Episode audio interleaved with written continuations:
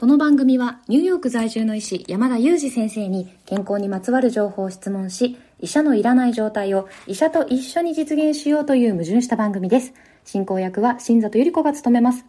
聞きたいテーマや質問は、ウェブマガジンミモレでの山田裕二先生の連載コーナーへお寄せください。感想は、ハッシュタグ医者のいらないラジオで、ツイッターでつぶやいていただければと思います。本日もよろしくお願いします。よろしくお願いします。ありがとうございます、先生。私も、私が数をやろうかなと思ったんですけど、直前で、ひよってしまいました。先生、ひよってしまったって本。当ですか。そう、言い方良かった、ご存知で。はい、大丈夫です。ちょっと、ちょっとでもロスを埋められるように、3秒ぐらいだけロスを埋められるように伸ばしました。ありがとうございます。あの、以前から聞いていただいていた方は、あの、ご存知だと思うんですけれども、先日卒業されたね、臼井さんの、このよろしくお願いしますっていう挨拶がですね、ちょっと、冒頭にないことで、ロスを感じてしまっているのを埋めていただいたというところでございました。はい。先生、もう、2022年も終わりますね。終わっちゃいますね。びっくりですね。あっという間ですね。本当にあっという間だったと思う皆さんも多分同じことを思われるかなと思うんですけどあの先生前回の放送で忙しくない人なんていないっていうお話されてましたけどやっぱり皆さんにとってもこう、あっという間だったんじゃないかなというふうに想像します。はい、ですようんね。うんうんあのこのボイシーも2022年1月の27日からスタートしてるんですよ。あ、そうですよね。うんこれ2022年に始まったんですよね。そうもうなんかなんです300回近くやってるので、なんかもう5年ぐらいやってる気分になってますけど、実はまだ1年足してないんですよね。そうなんですおっしゃる通りですね今日まででえ272個の放送をえ配信しておりましてえ私も5月26日から参加させていただいてるんですけれどももう優に半年は超えているんですよねそうですよね、うんすごいことですよね。でもやっぱりこれ1年続けるっていうのも大変なことだなと思います。まあ大変っていうか別に楽しんでやってるからあれなんですけど、あの、まあやっぱりその、ボイシーのアプリを見ていても別に他のチャンネルのことを言いたいわけではないんですけど、やっぱり途中で止まっちゃってる番組っていっぱいあるなと、まあ気づかされてですね、やっぱり続けるって難しいんだなって、まあその、他の方たちなんかを見て思っている中で、やっぱり淡々と1年続けてきて、まあ今週3回とか4回になってますけど、まあずっと、まあほぼ毎日やってきましたもんね。だから本当にこう日常の一部だったというかですね、私も1年間振り返ってですね、まあ先日ちょっと YouTube の収録があって、1年で一番その心に残ったことは何かっていう質問を振られて、パッと思い浮かんだのがやっぱりポッドキャストだったんですね。で、本を出したとか、なんか大学院に入学したとか、アシスタントプロフェッサーになったとか、まあいろんな変化があった年だったんですけれども、その中でパッと一番印象に残ったことはって言われた時に、ポッドキャストを1年間やり続けて、まあ最後そのヘルスケア領域でですね、ベスト3にあの、ボイシーさんで選んでいただいたっていうことが、実は一番心に残りましたっていうお話を自然にしたんですよね。いやそれは本当にもうリスナーの皆様も嬉しく思っていただけるんじゃないかなと、まあ、私ももちろんとってもね先生のこう一番心に残ったことにポッドキャストを入れていただいたなんて。いやー嬉しいですね。えちなみになんでなんでしょう？なんで、まあやっぱりですね、こう毎週毎週ずーっとやってましたもんね。う確かにですよね。しかも、日本帰国中は、なんかもうなんなら、その、食事している時まで収録したりとかもうあらゆる場面で収録し続けてましたもんね。それこそ本当に先生のお言葉を借りると狂気の配信スピードでしたよね1日に3回とか配信してたことはいも。ありましたよ、そうなんですよ。はい。でもうなんか何時間収録してるんだっていうぐらい、すごい多分量の時間をこのポッドキャストに費やしてきたと思うんですよ。ですよね。そうです。私も実はこの夏ですね、旅行に行きそびれたんですよ。あ、本当ですか？それはもうなんか実害すら出てるじゃないですか。狂気の夏だったと思います。すごい、ポッドキャストに。あの、音質にこだわってみたり、マイクとか試したりとかもしましたよね。しましたね。うんしかもですね、もうそのポッドキャストのために、その講談社のその会社に伺っていたんですけども、自分が講談社の社員になったんじゃないかって勘違いするぐらい、ほぼ毎日講談社に通勤してましたね。私もフリーランスの編集なんですけど、あの、講談社の社員になったのかと勘違いしてましたね、この夏は。あいや、そうですよね。もう私は本当に、あの、五国寺のですね、はいとあるカフェのメニューを全部頼んだんじゃないかなっていうぐらい、五国寺に行きました。もう、結構なこの熱量と、まあ、時間もかけて、それがやっぱりこのボイシーさんに、まあ、ヘルスケア部門第3位ということで選んでいただいたのかな、この結果なのかなってちょっと今思いましたね。そうですね。もう私の中では実質1位ですね。先生のその実質1位論をもうちょっと詳しく聞かせていただいてもいいですか？いやいや、もう、もう毎日配信もしてきましたし、はいなんかやっぱり今年初めて一から作り上げてのベスト3入りっていうのはやっぱり大きいんじゃないかなと思うんです。まあちょっと他のチャンネルさんがいつから始められたのかも知らずに発言をしてるんですけども、まあ、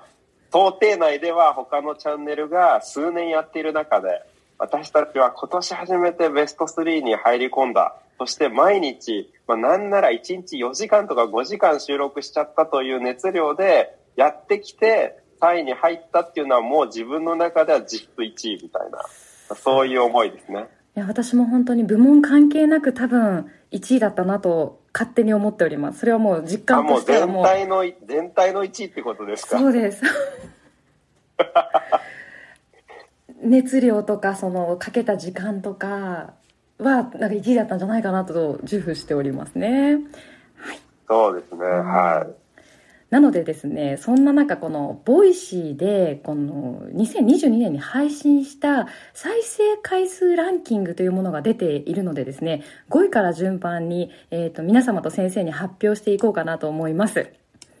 はい。もう全272配信の中の栄えあるトップ5なのできっとどんな配信が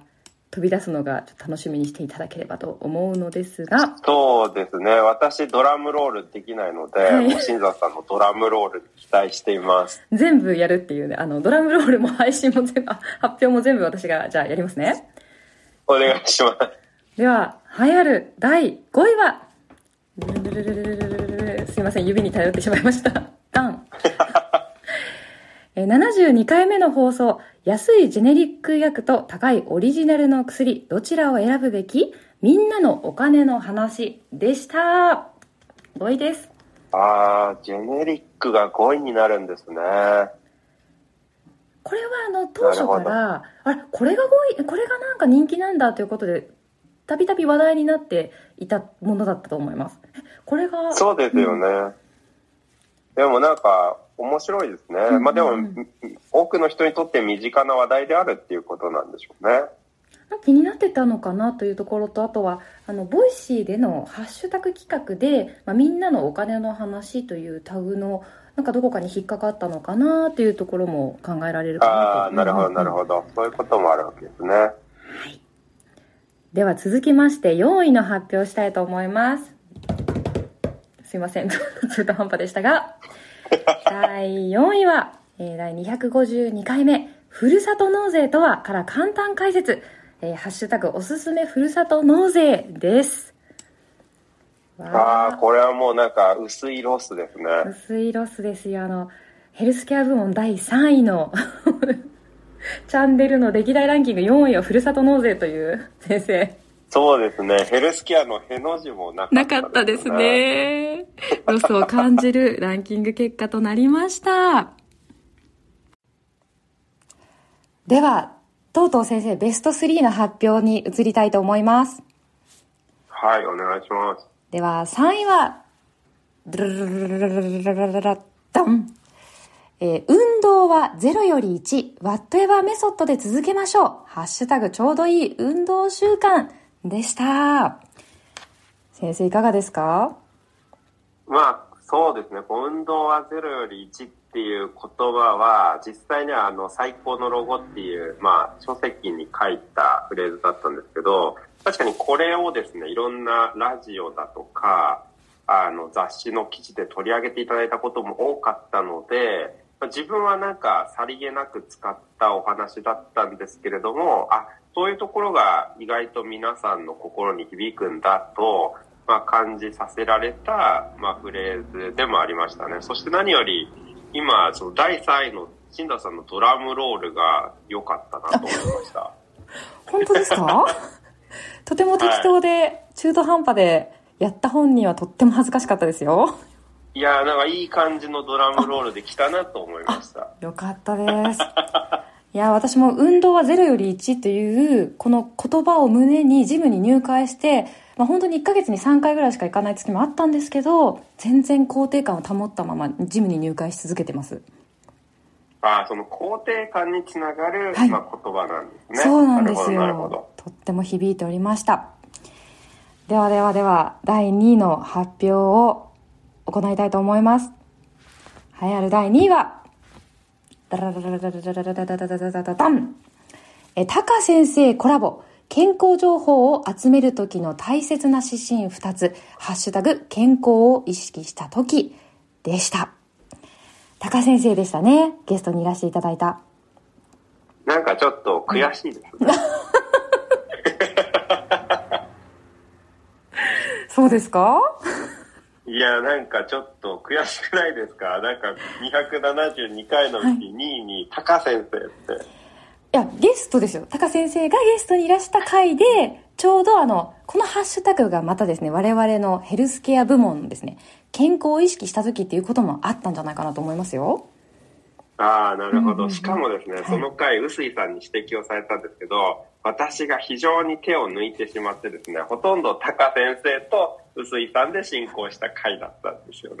で、私はなんか聞かれても、いや、あの、おっしゃる通りです。とだけ言っていたっていう回だったので、これもやっぱりタカ先生効果で2位だなっていう感じがしていて、ちょっとなんか、あれですね。あの、でもなんか、クイズとかも全部同じ回答されてたりして、シンクロ率も高た高かったんじゃないかなと思います。先生と、タカ先生の、山田先生と。覚えてらっしゃいます？確かに。しかも、タカ先生結構ですね、あれなんですよ。雑学も、あの、いけてたんですよね。ねなんかそこでもやっぱりちょっと差を見せつけられましたよね。すぐになんか AKB、前田敦子みたいな回答されてましたよね。はい、もうすごい早かったですよね。なんかそんな簡単でいいんですか？みたいな、あの、そういう発言もされていたかなと思います。懐かしい配信ですが、あの、これはですね、166回目ですので、気になる方ぜひぜひ聞いてみてください。ではでは、最後に第1位の発表したいと思います。ダンえー、穏やかさは後天的に作れる。ハッシュタグ、心を整えるには、が、医者のいらないラジオ2022年、えー、人気配信の第1位となりました。いかがでしょうか？いや、今のドラムロールの下の周りがすごい滑らかになったので、やっぱり5回続けると、あの、人って上達するんだなって、すごく感じました。そうですね実はですね私本当はこれすごい上手なんですよドラムロールっていうか下の回しが、ただ下の回しをあの一般の皆様というか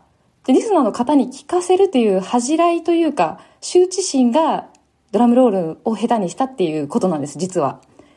ああ、なるほど。ちょっとどうでもいいこと言ってしまって申し訳ありません。じゃあ、いやいやいや まあ本当にだから、あれですよね、穏やかさだけではなくて、ドラムロールも後天的に作られるっていうことですね。おっしゃる通りです。そうなんです、そうなんです。いやー、やっぱり皆さんが求めてるのは穏やかさっていうことなんでしょうかね。先生。ですかね、うん、はい。まあ、この医者のいらないラジオも、どこかで皆様のこう穏やかさに、あの、つながるような配信になっていればいいですよね。でもなんかそのようなコメントはたくさんいただいてきたかなと思います、この1年間。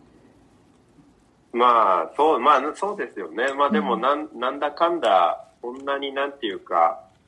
あれですね、緊迫感のある放送みたいなのはないですし、まあ、なんとなくこう肩の力を抜いて、はい、あの放送する側もあのそんな感じでやっているので、まあ、その雰囲気があの伝わっていればいいですよね。そうですね。いやでも先生あれですよ。ちょっと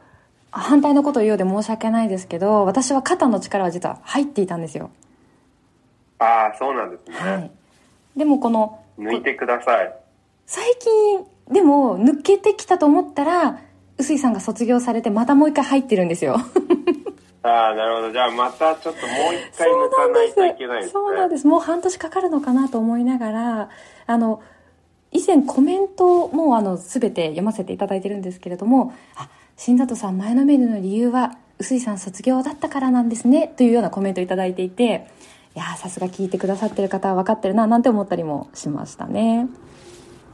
なるほど。やっぱりでも2023年は、じゃあ、ますます肩の力を抜いて放送していくっていうのが、私たちの目標ですかね。そう。まあでも先生はもうずっと抜いてらっしゃる感じですもんね。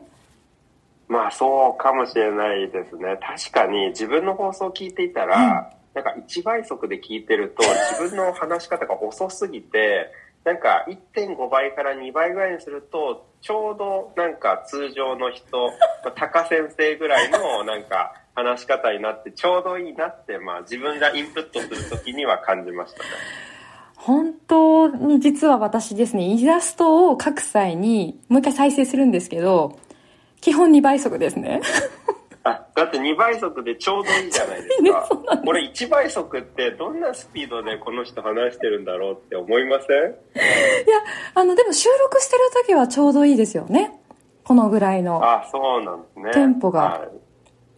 い、これ以上スタートス、スピードが上がると、適当なことを言ってしまいそうな、私の場合はですけど、なんか、ちゃんと確認が取れてないことを口走らなきゃいけないぐらいのスピードになるのかななんてちょっと思いながら。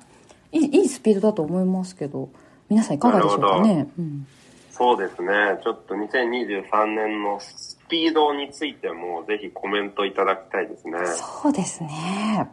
はい。あとはですねあの先生2022年ボイシーを振り返ってあの自分自身にこんな変化が起きましたっていうテーマも頂いてるんですけど何かこう起きた変化などについてはご実感あることございますか？いややっぱりこのポッドキャストを始めて、ポッドキャストでのつながりみたいなものっていうのができた、そして実感できた年でしたよね。実際にこう、イベントなんかでも、そうですね、別にそのポッドキャストのイベントをやったわけではないのに、そのイベントにリスナーの方に来ていただいて、実際にまあ一緒に写真を撮ったりだとか、まあそういうような経験がまあありましたよね。まあ実はその会場にこっそり新里さんもいたんですけれども、それはひた隠しになりつつですね、あの、まるで新里さんは今日は残念ながらいないんですという体で、あの、まあ皆さんとお会いできましたよね。だから新里さんも実は遠くから目撃されてたわけですよね。私は皆様と先生たち、先生、臼井さんが、こう、オフラインでこう合っているっていうところを見ていました。そうおっしゃる通りこう写真に撮っていました、ね、実は今初公開ですけど、はい、そうですよね。そうなんです。あの夏のねイベントで先生がニューヨークから日本に帰ってらっしゃった時にあの医者のいらないラジオの皆さんがたくさん来てくださったんですよね。リスナーの方が。そうでしたね。もうそれが本当に心に残ってますね。あと2022年の夏は怒涛のゲストの方々がいっぱい参加してくださった夏でもありませんでしたか先生？そうですね。なんか本当にいろんなバラエティ豊かな方に参加していただきましたよね。そうなんですよ。あの7名ほどあの医者のいらないラジオに来てくださってまずは「視点という教養」の著者である野村貴文さんが118回目の放送でゲストにいらしてくださってますあの一緒にお食事会もしたんですよね。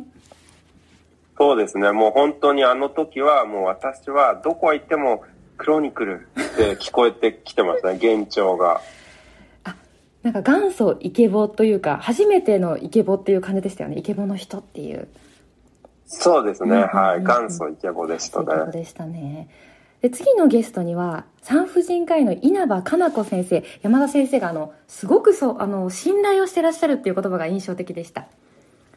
そうですね、うん、あのもう私の妹は産婦人科医なんですけれども日本で一番信頼している産婦人科医です。ねおっしゃってましたよねあの、はい、HPV ワクチンについてとあのピルについてもすごくたくさんの質問とあの疑問私の不安にも答えていただいてこれ永久保存版じゃないかなと思います。123回目と124回目で続けてあの配信しておりますので気になる方ぜひぜひ聞いていただきたいですね。では次はですねあのジャーナリストの佐々木俊直さんにも来ていただいたんですよね。先生来日いやそうでしたね。深かったですね深深すぎて私緊張してあの録音ボタンを押すのを忘れちゃったっていう事件がそうですよね。幻の回になりましたよね。ライブの時だったかな。配信だけしたんですよね。はい。あの時は肝が冷えましたっていうのかな。肝が冷えました、ね、はい 夏だからいいんじゃないですか。そうですねそうですね。冷やされたな、はい、で次があの人事のスペシャリストの安田さんがいらっしゃいましたね。そうですね、うん、一見怖そうなんですけどすごい優しい。優しかった。優しかったです、はい、あのすごい安田さんがあの We Are the People という会社の創業のね社長のやってらしてそこのプロモーションビデオがすごくかっこよくて面白かったので私があのインタビュー前に何度も何度も見たっていう記憶が蘇ってきました。なんかあの あとはなんか人うん、人事とヘルスケアの共通点みたいなことを話しましたね、ね、共通のことがすごく出てきたんですよね、はい、年功序列のお話とか、はい、そうですね。そして次がタカ先生でしたね。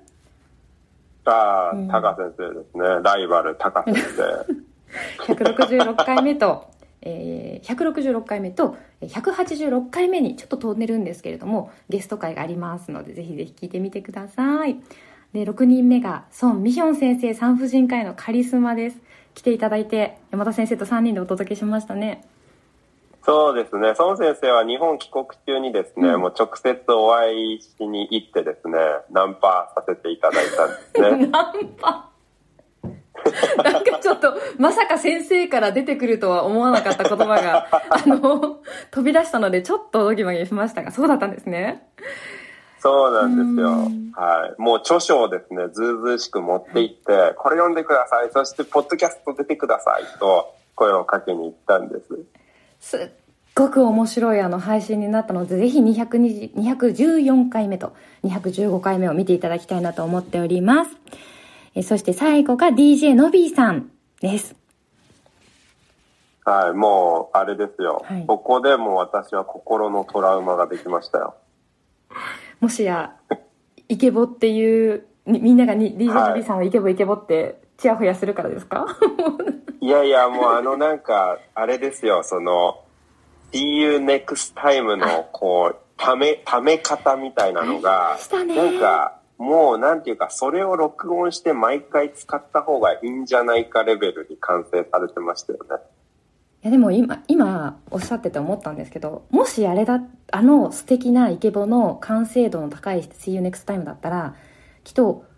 皆さん、リスナーの皆さんが感じてくださってる穏やかさはなかったんじゃないですか？そうなんですかね。そうじゃないですか？あれは、いやキラッとしてすぎるんですよ、きっと。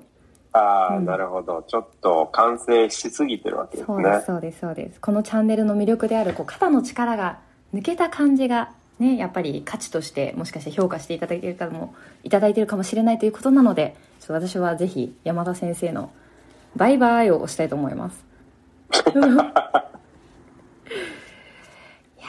こんな感じでゲストの方も7名も来てくださってありがたいですね。いや、本当ですね。本当に今年1年間、ゲストの方にもリスナーの方にもお世話になりましたよね。いや、本当にぜひぜひですね、あの、今年を振り返って、リスナーの方に伝えたいことというのを、まあ、本当にこれを山田先生から今日は聞いていきたいなと思っておりました。ぜひお願いします。はい、いや、もうなんかこんなに、なんて言うんですかね、こう、完成度がそこまで高くない、この番組をですね、本当にベスト3に押し上げていただくほど、何度も何度も、毎日しつこいぐらい配信があるにもかかわらず、熱心に聞いていただいた方一人一人に本当にお礼を申し上げたいと思いますし、あの、まあ、これはですね、来年も、あの、続いていくはずですので、あの、来年もですね、こう、飽きずに、あの、ぜひ、あの、これからもこの医者のいらないラジオですね、聞き続けていただきたいなと思っています。本当に今年1年間お世話になりました。ありがとうございました。いや山田先生の言葉がリスナーの皆様にあの届いていることと思います。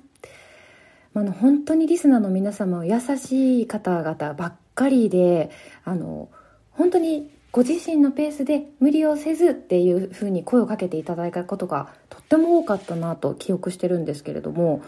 なんかそのおかげでちょっとやっぱ肩の力が抜けたままでも配信できたのかなっていう、まあ、ちょっと私は緊張してましたけどそういう放送でもこう自分たちらしくできたんじゃないかなというふうに私は思いました。それもこれもあの皆様の優しさがあってこそだなと思っております。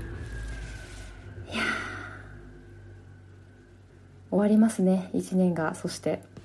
そうですね。本当に皆様、本当に良いお年をですね。そして、ぜひ、あの、前回の放送の内容を忘れてですね、ゆっくり紅白歌合戦を見ながら、こたつでみかんを食べながら、ゆっくり家族で団らんしていただきたいなと思いますね。そうですねもしあのただ周りと差をつけたいなと思う方はぜひ いや ダメですか？もう思わないでいた思わだきたい。ないでいただきたい そうですねそうじゃなくてもそうですねどっちでもいいですねはい、どっちもいいんじゃないですか？すね。もう、はい、皆様オンリーワンですので、ナンバーワンになる必要はないという話ですよね。いやーちょっともうすごく医者のいらないラジオらしいこのまとまりがなさそうなまとまりっていうこう空気感がお伝えできてるような気がします先生。よかったな。まあこのようなあの雰囲気でお送りしております。医者のいらないラジオ気に入っていただけましたらぜひチャンネル登録していただいて引き続き来年もお付き合いいただければと思います。皆様1年間本当にありがとうございました。山田先生もありがとうございました。ありがとうございました。本当に2022年ですね、1年間本当にお世話になりました。また2023年もぜひ、あの、いかがラジオをよろしくお願いします。Thank you so much for listening. See you next time.